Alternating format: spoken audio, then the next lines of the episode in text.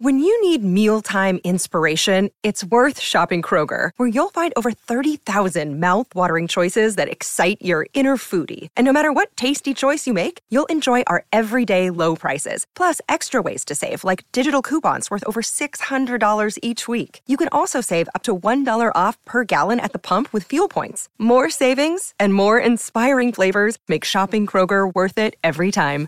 Kroger, fresh for everyone. Fuel restrictions apply. Another day is here, and you're ready for it. What to wear? Check. Breakfast, lunch, and dinner? Check. Planning for what's next and how to save for it? That's where Bank of America can help. For your financial to dos, Bank of America has experts ready to help get you closer to your goals. Get started at one of our local financial centers or 24-7 in our mobile banking app. Find a location near you at bankofamerica.com slash talk to us. What would you like the power to do? Mobile banking requires downloading the app and is only available for select devices. Message and data rates may apply. Bank of America and a member FDIC. Hola, esto es New Books Network en español. Hola, bienvenidos a un nuevo episodio de New Books en Antropología, un podcast de New Books Network en español. Soy Diego Garzón Forero, antropólogo y magíster en estudios sociales, presentador y anfitrión de este podcast. En esta oportunidad hablaremos con Alexander Fatal sobre su más reciente libro, Disparando Cámaras para la Paz, Juventud, Fotografía y el Conflicto Armado Colombiano un libro editado y publicado en 2019 por la Peabody Museum Press, una editorial asociada a la editorial de la Universidad de Harvard. Este es un libro que llega para visibilizar las problemáticas de una comunidad, pero lo especial aquí es que se hace a través de la fotografía y la fotografía realizada o tomada por la misma comunidad.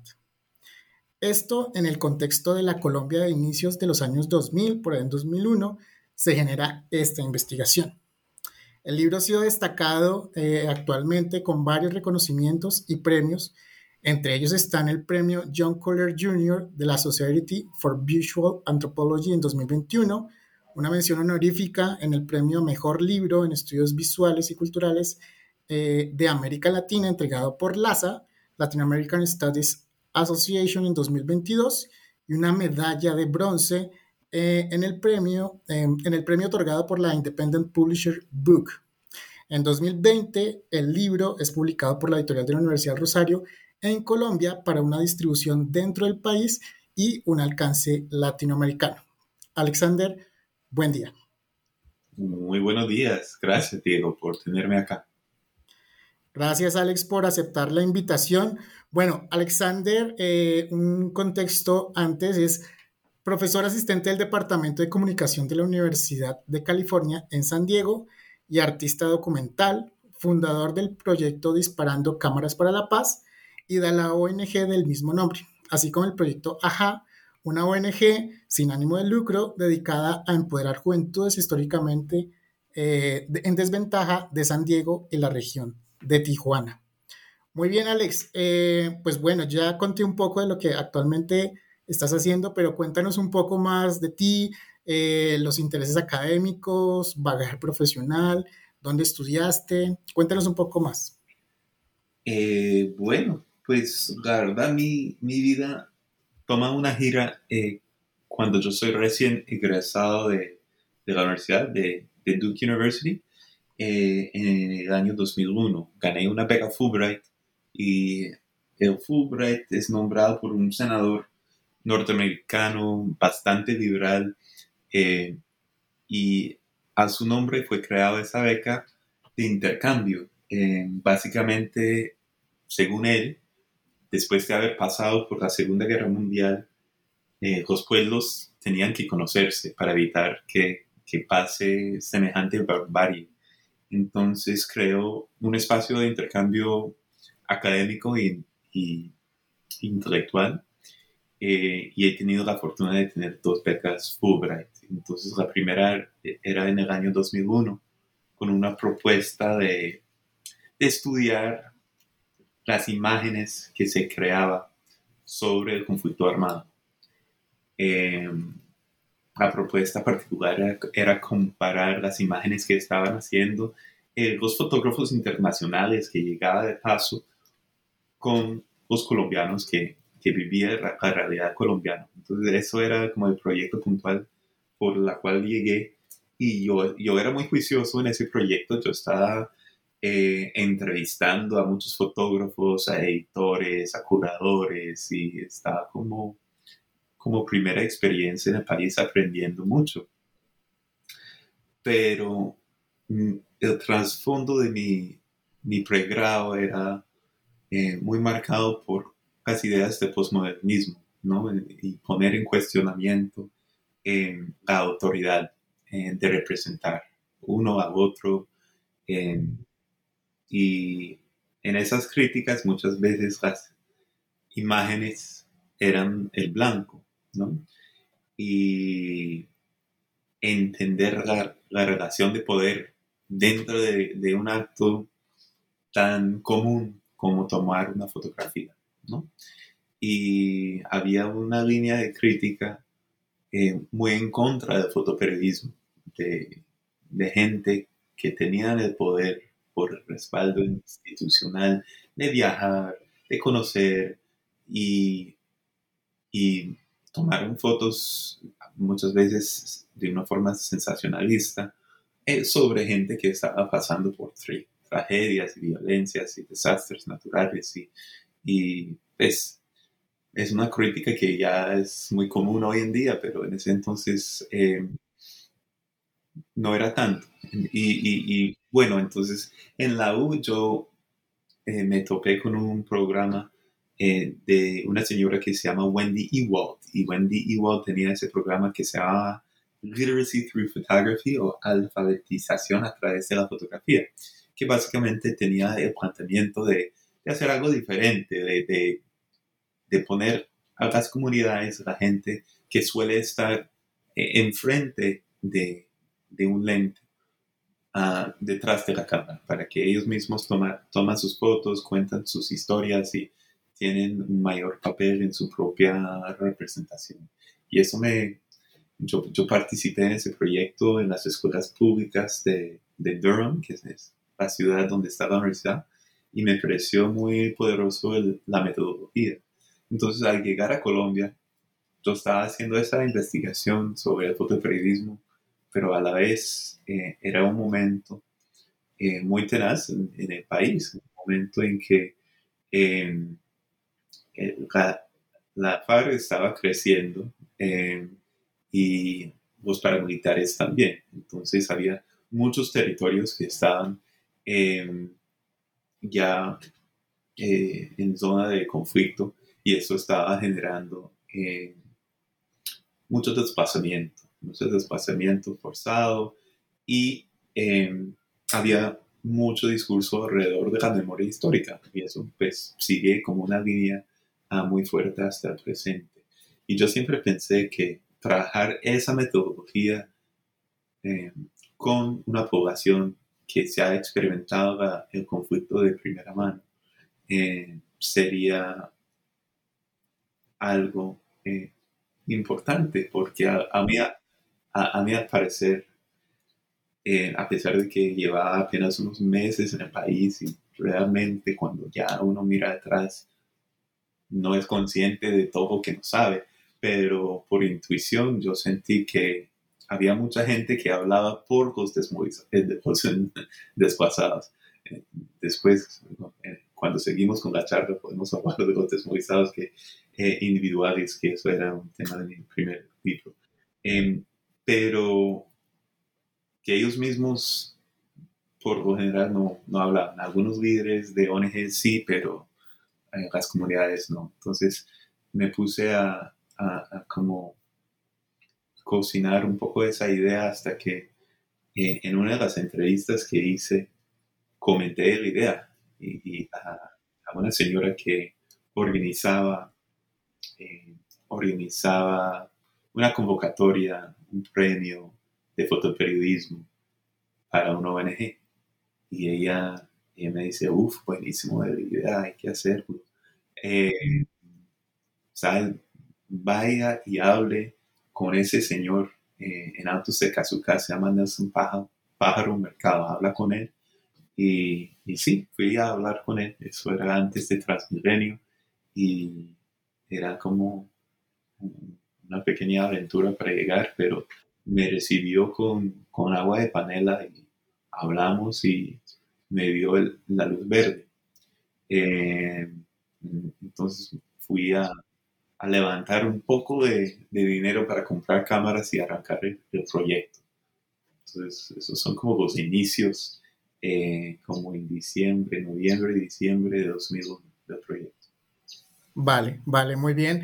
Bueno, Alex, eh, sabemos que hay muchas personas que nos están escuchando, no necesariamente Colombia, entonces hagamos de pronto un contexto, ubiquémoslos, ubiquémoslos dentro de Colombia, ya entonces esa zona en donde está Nelson, Nelson Pájaro, el, líder social de ese, de, ese, de ese barrio de Altos de Cazucá. Cuéntenos ese barrio donde queda, eso, ubiquemos a las personas que están, que están escuchándonos. Sí, eh, tiene una de las mejores vistas de Bogotá. Está arriba en los cerros y en el sur occidente de, de la ciudad. Formalmente está saliendo la ciudad para otro municipio que se llama Suacha y, está encima en las lomas, encima y es, es, es donde la gente viene a, construir casas eh, a punta de palos y, y, es como un sector dominado por, por la economía eh, informal. Y por mucho tiempo no era reconocido por la alcaldía municipal y por ende no había servicios y los niños pues eh, difícilmente podían asistir a los colegios. Entonces, en términos sociales y también ambientales, está con unos ah, riesgos grandísimos. Eh, también tiene unos índices de violencia bastante grandes. Gente que yo creo que en una de las encuestas la, la mayoría, hasta un 60%, eh, venían de una forma desplazado por conflicto y la mayoría de los otros venían eh, por razones económicas, saliendo de, del campo, que también estaba experimentando una crisis económica. Eh, y había unos, unas pandillas ahí y habían unos ah, actores armados también. Entonces, eh, era una especie de conflicto urbano que, eh, que existía y sigue existiendo eh, de bajo perfil. Uno piensa en el conflicto armado colombiano y piensa en el Putumayo o en el Catatumbo, en, en la frontera con, Venezuela, pero las ciudades también han, han tenido un conflicto muy tenaz eh, muchas veces eh, hecho peor por el narcotráfico, el microtráfico. Y para la juventud eso era especialmente complicado, porque esas eh, pandillas que de alguna forma tuvieron patrocinio por, por diferentes grupos, disputaban el territorio y disputaban unos microbarrios. Entonces, había un, que llamaban las fronteras invisibles por las cuales unos que viven en algún sector no deben pasar. Entonces, eh, especialmente después de la, de, del atardecer, la movilidad se pone muy complicada, muy complicado. Y entonces, eh, ofrecer una oportunidad en ese contexto, no necesariamente de fotografía, puede ser de danza, puede ser de fútbol, puede ser de, cualquier cosa, eh, era como recibido como alguien que, que tiene sed, que es, es una comunidad muy, eh, muy hecha para adelante, que, eh, que logra hacer maravillas con, muy poco. Eh, pero fíjate que he trabajado en muchas universidades y en muchos contextos y los estudiantes que, que más mostraban ganas de participar y aprender estaban allá. Eso es, ofrecimos la oportunidad y agarraron con todo y eso era, eso era muy bonito. Pues también tenemos que pensar, como estaba como mencionando antes, que eh, el conflicto estaba muy, muy agudo, muy agudo en, el cambio de milenio. Y pues en los 90 la, las FARC estaba como buscando más que todo el bloque oriental, eh, llegara a, tener influencias eh, en los barrios periféricos y para como causar, hacer que la guerra se sintiera en, la, en el capital. Entonces, había una ola paramilitar también que respondía a eso. Y este barrio, que es un barrio que se llama El Progreso, donde estaba ubicado eh, Nelson, eh, estaba como en, eh, en, la mitad de todas esas dinámicas. Entonces hablaron de la limpieza social de una forma bastante eufemística para hablar de, de, cómo iban a, matar a, gota a gota a, a uno o dos personas cada otra semana. Iban a aparecer había una laguna grandísima pegada al barrio y esa laguna era un tema constante de conversación y miedos que, que se escuchaba que ahí botaban los cuerpos eh, en la misma laguna a veces. Em, era una laguna que tenía una contaminación eh, dificilísima. Entonces al comienzo del libro cuando yo estaba narrando mi llegada a la comunidad por primera vez, pues intenté describir el impacto del dolor cuando uno cruza el puente para llegar a la comunidad, eh, porque es una cosa contradictoria, porque uno ve la espuma blanca ahí volando en el aire como un nubecito un poco surrealista e interesante, pero está cargado con eh, contaminación y cuando uno está ahí lo huele y eso, eso tiene un impacto eh, muy fuerte. Muy bien, muy bien. Eh, sí, claramente Altos de Cazucá, el barrio El Progreso, eh, uno de esos muchos barrios de pronto que son conformados por mucha población migrante, no porque quisieran, sino porque les toca. y más en esa época, tal como lo dice Alex, una época en la que Colombia estaba completamente llena de violencia por todas sus esferas. Bien, entonces, disparando cámaras para la paz es resultado de esta llegada desde de, lo que eras un becario Fulbright, llegando a Altos de Cazucá, llevando esas cámaras. ¿Qué nos cuentas en el libro? ¿Qué hay dentro del libro? Pues es un poco una reflexión sobre el proceso. Eh, porque mi primera experiencia, yo traje con unos 30 niños, niñas y jóvenes, y eso duró como 8 o 9 meses. Pero después em, tuvimos eh, mucha bulla mediática em, y mucha gente como se entusiasmaron con el proyecto y me, acercaron y dijeron, no, chévere que hiciste esta beca y tu beca está terminando, pero antes de, que te vayas, hay que hacer una fundación, eso es donde tenemos que darle continuidad, eso no, no, no puede terminar. Y es bastante común que los proyectos comienzan, es muy fácil comenzar un proyecto, pero eh, darle continuidad en el tiempo es, es, otra cosa, pensar cómo se va a sostener. Entonces, bueno, y eso, pues yo digo con, eh, toda franqueza que yo tenía 22 años. yo, no, yo, yo no contemplaba hacer una fundación colombiana. Eh, pero armamos un grupo, creamos la fundación y buscamos fondos, eh, consigamos, conseguimos fondos y, y, lo pusimos a marchar. Y la fundación duró unos como 10 años de vida y pasó por varias etapas.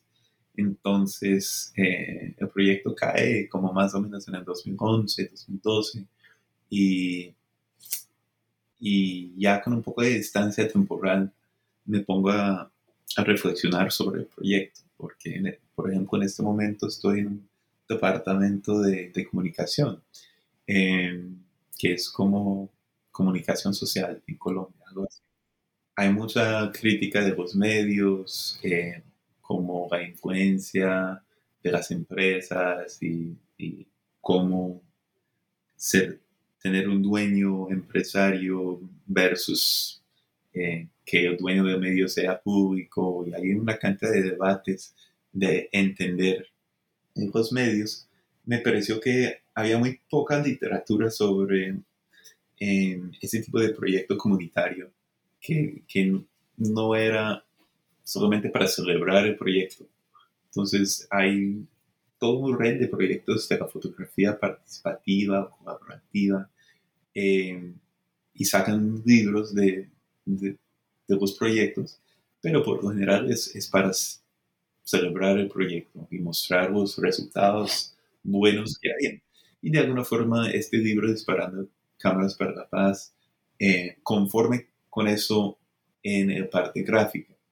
Eh, pero con el texto yo quería hacer una, como, hacer una reflexión autocrítica, crítica, eh, porque en esos proyectos hay una cantidad de dinámicas. Eh, uno recibe los fondos de muchas veces de cooperación, que también trae su interés.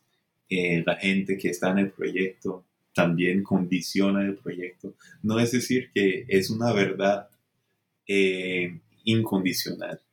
Sí, yo creo que los participantes están logrando eh, crear una serie de representaciones bastante auténticas eh, que tienen un valor en términos de antropología visual importante, pero como cualquier proceso social, mediático, hay tensiones, hay problemas y quería hacer una reflexión de eso eh, un poco. Entonces el libro es un poco esquizofrénico, esquizofrénico en, en, ese sentido. Es como celebramos el proyecto y, todo lo que alcanzamos a hacer en, en la década que, en que estábamos activos, eh, pero pensémoslo y y a ver qué aprendizajes podemos sacar para gente que quisiera hacer ese proyecto hacia, el futuro. Chévere, chévere porque incluso ahora que lo dices, lo pienso y también sirve como un gran ejemplo para repetir la misma dinámica de pronto en otros países, de pronto en otras comunidades. ¿Se, se pensó en eso en algún momento al, al estar elaborando el libro o no? Sí, pues obviamente en el transcurso de los 20 años de, desde que se arranca el proyecto y, y ahora ha pasado mil, cosas y em, pues siempre hemos trabajado con película, pues no siempre, pero por la mayoría del tiempo hemos trabajado con película y blanco y negro. Eh, pero hoy en día todo el mundo tiene una cámara en su bolsillo, ¿no? Entonces, que el el sentido de la fotografía participativa tiene que cambiar eh, con los avances tecnológicos. Pero yo creo que el planteamiento eh, conceptual sigue supremamente más vigente que nunca, diría yo, eh, en términos de, pensar con imágenes, de pensar la, la representación y cómo hacerlo de una forma más democrática, más egalitaria. Em, sí, eh, entonces no sé en cuánto sentido hay hoy en día de hacer una réplica de ese proyecto, em, pero yo creo que hay mucho... Eh, hay muchas lecciones para la, gente que quiere pensar con imágenes, pensar en el cambio social a través de, de, imágenes y proyectos mediáticos. Em, sí. Incluso, incluso lo llegaba a pensar también, eh, sí, tal como lo dices, actualmente la mayoría tenemos un smartphone, podemos tomar fotografías, ah, pero, pero actualmente las juventudes manejan TikTok, manejan Instagram, manejan y saben editar y saben publicar y meterle filtros a una imagen. Una, una cosa que se puede repetir ahora sería de pronto meterle redes sociales, meterle video en TikTok o cosas así pero también es, es como pensarlo y pensar como el formato, las plataformas, cuáles son las restricciones de las plataformas, cuáles son los cambios que uno quiere generar. Entonces, es un poco en vez de subirse al tren y irse, es como, bueno, pensar, no, yo quiero viajar de una forma más en bicicleta, pero quiero tener impacto con el tren, ¿cómo lo voy a lograr?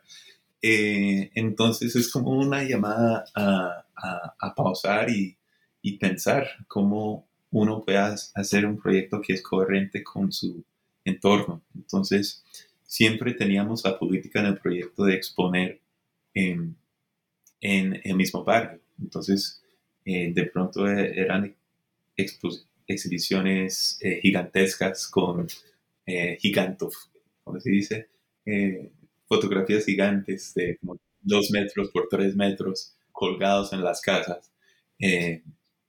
pero otras veces era solamente como imprimir en el cuarto oscuro que teníamos en el barrio y, y colgarlos en una pared y hacer un evento con los padres. trabajar en ese contexto como donde la materialidad de las cosas estaba tan marcada, nos hizo como pensar cómo, cómo podemos exhibir de una forma coherente con el entorno. Y ese tipo de pregunta em, yo creo que aplica para lo digital, ¿no? Es que es como a veces mucha gente piensa que lo digital no tiene contexto porque puede viajar a cualquier contexto. Em, pero pensar cómo, cómo la cosa persona o el lugar que estás buscando representar, cómo se puede entenderlo a través del mismo formato que estás usando. El libro tiene seis partes. Eh, el prefacio, claramente hay mucho de lo que nos acabas de contar eh, la laguna nauseabunda que estaba al lado al momento de llegar y olerlo, eso marcó en ti completamente como nos lo dijiste y lo podemos leer ahí. Vamos a una parte que es el progreso, el barrio donde estuviste. No sé qué nos quieras contar sobre esa primera parte. Hay mucha fotografía, claramente es un libro, para darles más contexto a las personas que nos están escuchando.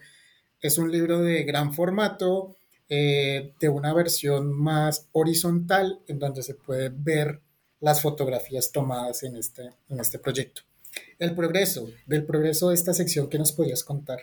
Pues como de formación antropológico, yo, yo siempre resalto el, el contexto, que el contexto es, es clave. Entonces ahí, pues, es la forma donde menos texto hay. Eso es como la mayoría de las fotos. Eh, es un archivo que, que tiene más de 10.000 fotografías eh, y con algunos estudiantes eh, de la Universidad de los Andes hicimos una selección y escaneamos y era todo un proceso de trabajar a varias manos en, en el archivo para llegar a tener la selección y la secuencia. Pero en el proceso de la revisión de pares para hacer el libro había todo un debate. El debate era cómo, cómo organizar el texto y, las imágenes. Que como lo, lo, más común para un fotolibro es tener una presentación um, de texto antes de las fotos. Y ya, y ya, eso es lo más sencillo. Es, eh, no es que pase siempre, pero es como el default, es como eh, lo que es más normal. Entonces, eh, al principio yo, yo quería como hacerlo al, revés, que sean las imágenes primero y el texto después. Em, pero después, como los padres dijeron, como no, pues uno necesita un poco de más de contexto antes de llegar a, digerir las fotos.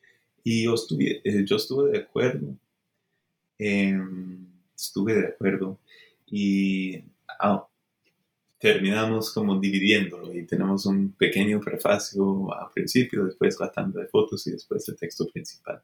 Em, pero quería darle protagonismo a, a, las fotos porque por la misma cosa que, que dije al principio, no quería que, que mi voz iba a hablar por demasiado eh, y quería como darles el protagonismo a, las fotos de, de, ellos. Sí, el tema de la secuencia era todo un reto, como cualquier persona que ha, trabajado en fotolibros sabe, la secuencia es es clave. Es que uno, uno está creando un movimiento a través de la selección y juxtaposición. Eh, y intentamos eh, en esa sección dar un poco de un poco de toda la variedad que había en el archivo y también la variedad de los proyectos que hicimos, porque en el transcurso de los 10 años había muchos, muchos ejercicios, ah, un trabajo con espejos, que era supuestamente un autorretrato, eh, pero realmente se volvía un retrato de, grupo, que alguien cargaba el espejo y de ahí salían las manos o el, cuello eh, y al lado estaba el perro. Eh, entonces, como los, los retratos con espejo ah, era un ejercicio chévere para hablar de, de los cuerpos, para hablar de como la presentación de sí misma, a la vez hablar de cosas de eh, profundidad de campo, como eh, encuadernar una imagen y tener unos rectángulos dentro del rectángulo del cuadro. Eh, otros proyectos de la cámara estenopeica, que realmente era lo que más le gustaba a los, a los muchachos, era convertir una lata o una caja en una cámara oscura. Y, y tiene todo el sentido del mundo. Yo, yo, no me di cuenta al principio que para mí era un ejercicio para presentar la fotosensibilidad. ¿no? Hagamos la, la cámara pinhole. Pero para ellos, de pronto por la cantidad de reciclaje que estaba en el sector o o por, por ser algo que podrían hacer cine proyectos, sino eh, con sus manos propios, eh, les encantaba el, la cámara estenopeica. Entonces quería como en esa sección pues, mostrar un, un, poco de todo. Vale, vale. Y se nota, sí, el libro tiene 300 páginas, la mitad es ese primer, esa primera parte, en donde están la mayoría de, de fotografías de, esas personas que colaboraron con, contigo en la investigación. Bien, una segunda o tercera sección es fotografía participativa afuera, adentro. El caso disparando cámaras para la paz. Cuéntanos de esa sección.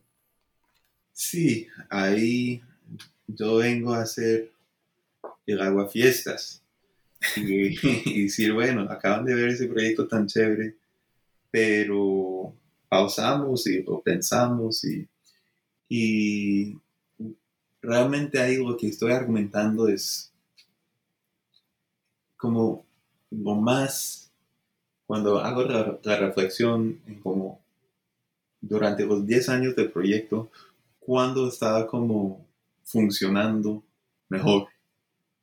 Eh, para mí, pues obviamente había muchos talleristas y gente que, que pasó por el proyecto y de pronto tendrán otras ideas, pero para mí era cuando lograba tener un, diálogo de visiones, es decir, que había gente afuera de la comunidad, eh, pues puede ser gente como los talleristas que llegaban de, la clase media bogotana o unos universitarios que llegaron eh, y dialogaron con los líderes comunitarios, con las madres, con los jóvenes y y ahí, en ese como sancocho de, de miradas, trabajaron un proyecto que las miradas como entraron en, en, diálogo. Entonces, hablo sobre la importancia de lograr ese como diálogo de, de miradas. Y, y, eso va un poco en contracorriente de, de, lo que uno puede asumir de la fotografía participativa, que, que busca una representación autóctona desde adentro y, y, puede haber hasta un fetiche de la mirada de la comunidad.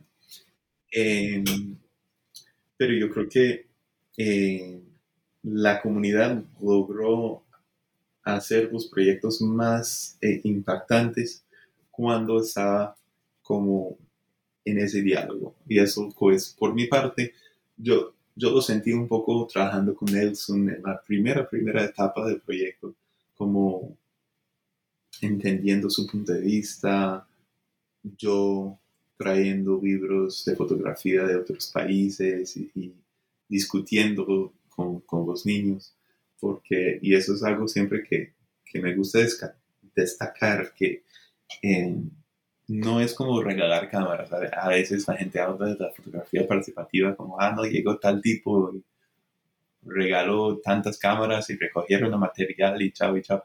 No, para mí siempre hay, eh, hay los procesos que son tan importantes como el producto y eh, es clave que hay una especie de dialéctica entre el proceso y el producto. Eh, y para mí el proceso está, comienza de hablar de imágenes, de, como de, de construir em, el sentido común de qué, es una buena foto. ¿no? Entonces, por un mes hablamos de fotos antes de que yo entregué las cámaras. Em, entonces, em, esa sección pues pasa por las etapas del proyecto, hace una especie de crítica de, de cómo los medios nos enmarcaron. Pues de alguna forma beneficiamos bastante de la atención mediática del proyecto, pero siempre usaban como unos temas, unas descripciones que, que estaban como en contra de la lógica del proyecto, como hablar de, la mirada inocente, por ejemplo. Eh, yo creo que era un artículo en el semana, si no estoy mal, que habló de la, de la mirada inocente, que esa cosa de la inocencia de los niños, pues no era lo que estaba apuntando el proyecto. Estábamos creando un sentido de, de, confianza, de, capacidad, de agencia eh, en, los, jóvenes. Y como llamarlos inocentes, es, como quitar toda esa agencia. O, eh, sí, eso por una parte. Y como recoge, recoge el proceso, habla del contexto, como los aliados en todo el, todo el camino. Pues, Yo aquí, como mencionaste al principio, fundé un proyecto que se llama Agile Project, que es, eh, hace cosas muy parecidas, pero aquí en la frontera entre Estados Unidos y México. Entonces, eh, hemos tenido unos intercambios con ellos que han sido muy, muy fructíferos, unas exposiciones claves como en la, la, sala principal de las Naciones Unidas en el 2003, cuando los líderes estaban discutiendo la guerra en Irak, pues tenían que pasar por la sala y mirar la fotografía de los niños de autos de Kazuka. lastimosamente no, no pudo cambiar lo que pasó en el 2003 en Irak, pero eso está pidiendo mucho de, de un proyecto fotográfico. Eh, sí, eh, una, una, una, siguiente sección de ese libro es el archivo fotográfico que nos has contado y que, bueno, para hacerle spoiler a la gente, había un archivo fotográfico muy grande, mucha información o muchas fotografías de esas se perdieron. Eh, ¿Abarcas ese, ese tema en, ese, en esa sección?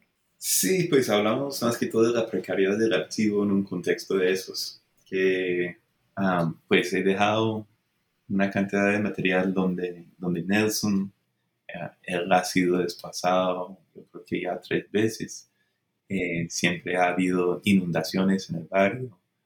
Parte del material yo creo que se quedaron debajo del lodo. Entonces, obviamente, para archivar un archivo fotográfico de negativos, eh, las condiciones son muy distintas. Es un, un contexto donde la sobrevivencia cotidiana eh, es, es la prioridad. Entonces, cuidar un archivo y anticipar el futuro y décadas hacia adelante es muy, muy difícil. Entonces yo tenía amigos que dejaron el archivo en, su garaje un rato, el Museo de Bogotá lo recibió un rato, en este momento está más que todo en, donde un colega de la Universidad de los Andes está como salvaguardándolo. Em, de pronto me gustaría dárselo al Museo de la Memoria si algún día se, se construye. Eh, sería bueno, había un par de fotos de Esperando Cámaras que salió en, la versión testimonial eh, del reporte de la Comisión de la Verdad. y no, lo que me satisface más que todo con el libro es que da una especie de cierre a, a ese proyecto.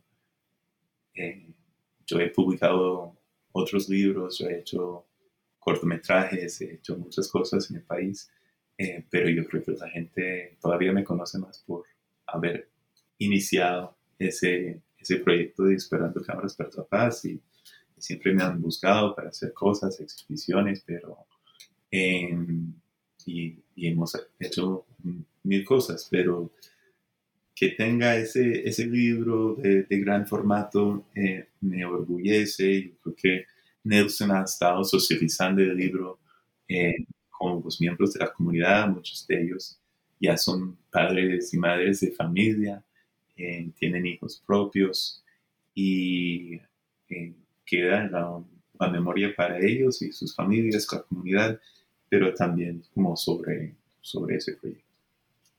Ok, ok, vale. bien, ya va cerrando ese, texto con la última, bueno, lo, cierras claramente con los agradecimientos, ah, pero antes de eso viene eh, el arco del arte, entre crearse y estabilizarse por Doris Summer. ¿Qué nos puedes contar de ese texto? Sí, Doris es una persona que ha estado muy a tanto de muchas iniciativas de agencia cultural en, las Américas. Entonces me pareció la persona adecuada de, de escribir eh, este afterword, esta, esta último, última parte del libro.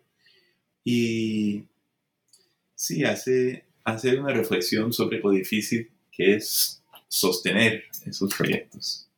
O sea, cualquier persona que es como gestor cultural ha experimentado, em, pero em, dice unas cosas muy bonitas del, proyecto que, agradezco, pero también señala eh, que, que, ojo, que eh, en ese trabajo también tenemos que estar pensando en, cómo crear una infraestructura para sostener este, este tipo de iniciativas. Iniciativas.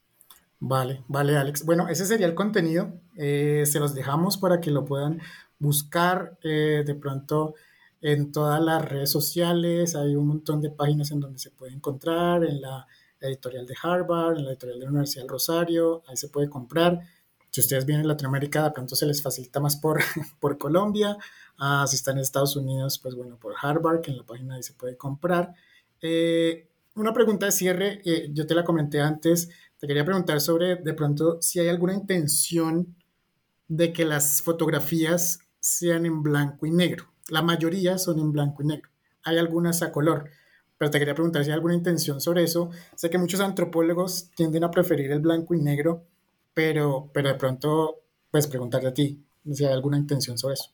Sí, fíjate que no era tan pensado al principio, eh, sino que quisiéramos trabajar el cuarto oscuro.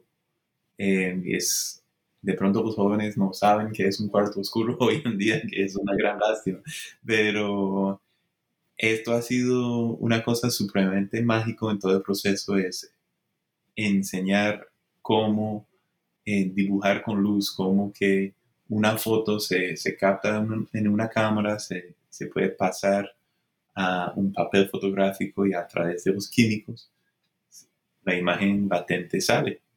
Y eso es algo muy, muy lindo. Eh, la primera vez que eh, hicimos la, exhibición inicial en la Casa de la Cultura en Suacha, viajamos primero a, a Los Andes, al cuarto oscuro de Los Andes con los niños desde Altos de Cazucá.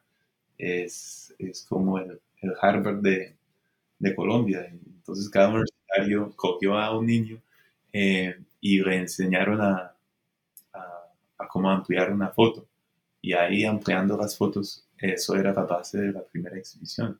Y eso era una, una cosa que se entusiasma un montón. Entonces, más adelante creamos Cuarto Oscuro en, eh, en el barrio y ahí los niños pasaban horas, se pusieron adictos a, a revelar y era un espacio bajo la luz roja, que era como un espacio, espacio mágico, em, que, que para mí era muy fundamental el proyecto. Entonces, en el transcurso de la década, obviamente, viene lo digital, pero no queríamos despegarnos de, de lo análogo, porque a nivel pedagógico y lúdico era clave.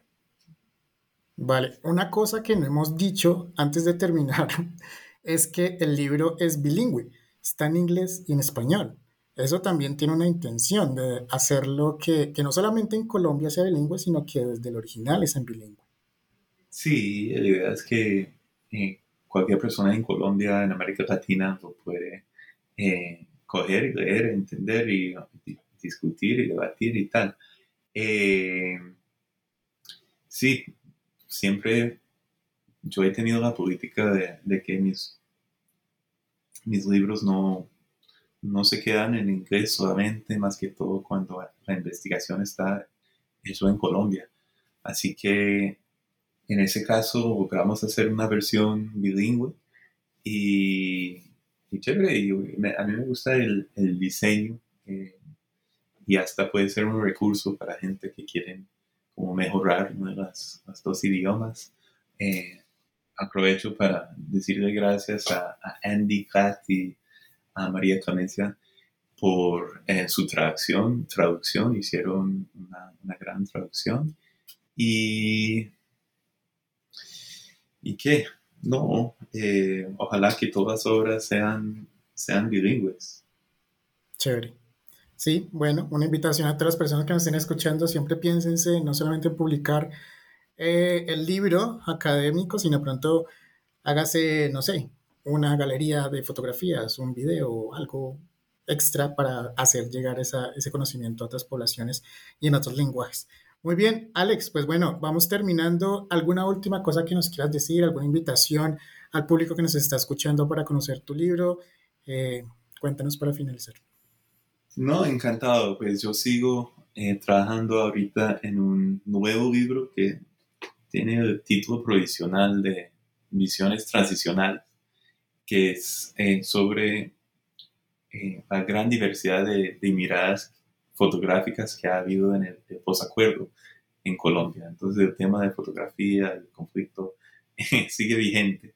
estoy jurando que eso va a ser mi último de, de esos, esos temas eh, pero sí ha sido un proceso chévere, entonces pues, yo creo que demoró un poco más, eh, pero, pero si les interesa el tema, hay, hay otro que viene en, camino y también que eh, tengo un cortometraje que se llama Limbo, que de alguna forma fue inspirado por eh, de, de Kazuka, porque al, al, darme cuenta de, de cómo ellos le, le fascinaron la cámara oscura, eh, fui, conocí la obra de un fotógrafo eh, que hace maravillas de, con la cámara oscura, unas casas cámaras, y, y ahí inventé un camión cámara, que es un, convertí un furgón de un camión en una cámara oscura gigante rodante, y eso era un escenario para eh, entrevistar a un desmovilizado de las FARC. Entonces, ese es un cortometraje que se llama Limbo, si les interese.